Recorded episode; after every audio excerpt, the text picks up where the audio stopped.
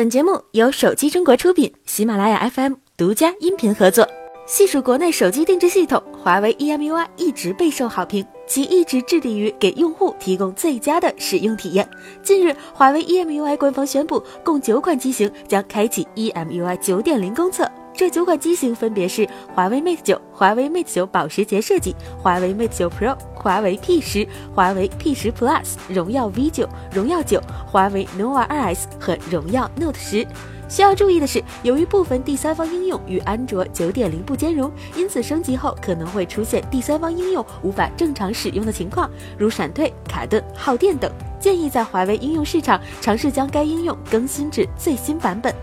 北京时间二零一八年十二月二十四日下午，小米在总部发布了一款特殊的手机小米 Play。这款手机被网友们戏称为“买流量送手机”，自带一年免费流量的福利，让这款手机在千元机型中显得别具一格。对于那些流量敏感型用户来说，小米 Play 的流量本身已经足够超值，手机倒像是赠送的。目前，小米 Play 已经开启了百元预售，可以享受到提前发货的优惠。配置方面，小米 Play 采用了一块5.48英寸的 1080p 屏幕，后置 AI 双摄，主摄像素为1.25微米，支持 AI 人像模式。首发采用12纳米制成的联发科黑六 P35 处理器，辅以 CPU 和 GPU Turbo 技术，即使是千元机，能够带来十分不错的游戏体验。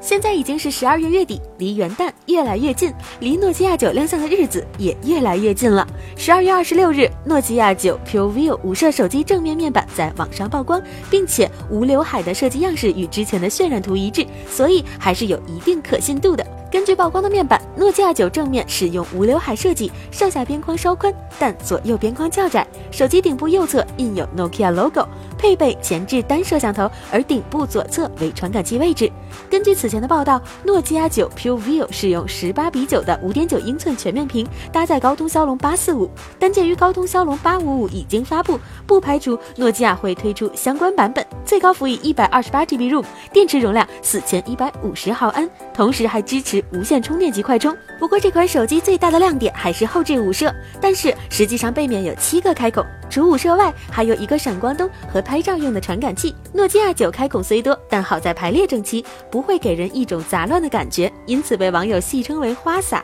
主打拍照的诺基亚九，相信在拍照上一定给我们带来别具一格的体验。十二月二十六日，荣耀年度重磅旗舰荣耀 V 二零在北京正式发布。麒麟九八零的加持以及四千八百万像素的 AI 超清摄影镜头，让荣耀 V 二零在二零一八年年末能够傲视群雄。除此之外，荣耀 V 二零还搭载了一颗 TOF 立体深感镜头，能够拥有更多玩法。通过 TOF 技术获得的深度信息，荣耀 V 二零的相机可对你的身体进行精准媒体塑形。个性化调整美颜级别，让你轻松拍出自然苗条的好身材。通过发布会现场演示，我们可以非常清楚的看到媒体前和媒体后的反差，媒体效果可谓惊人。最重要的是，在媒体之外，成像效果并不会出现扭曲，比如拍摄视频的背景等画面都是最原始的比例。当然，这颗 T U F 镜头还可以解锁 3D 体感游戏，有线投屏到大屏，手机即刻变身体感游戏机，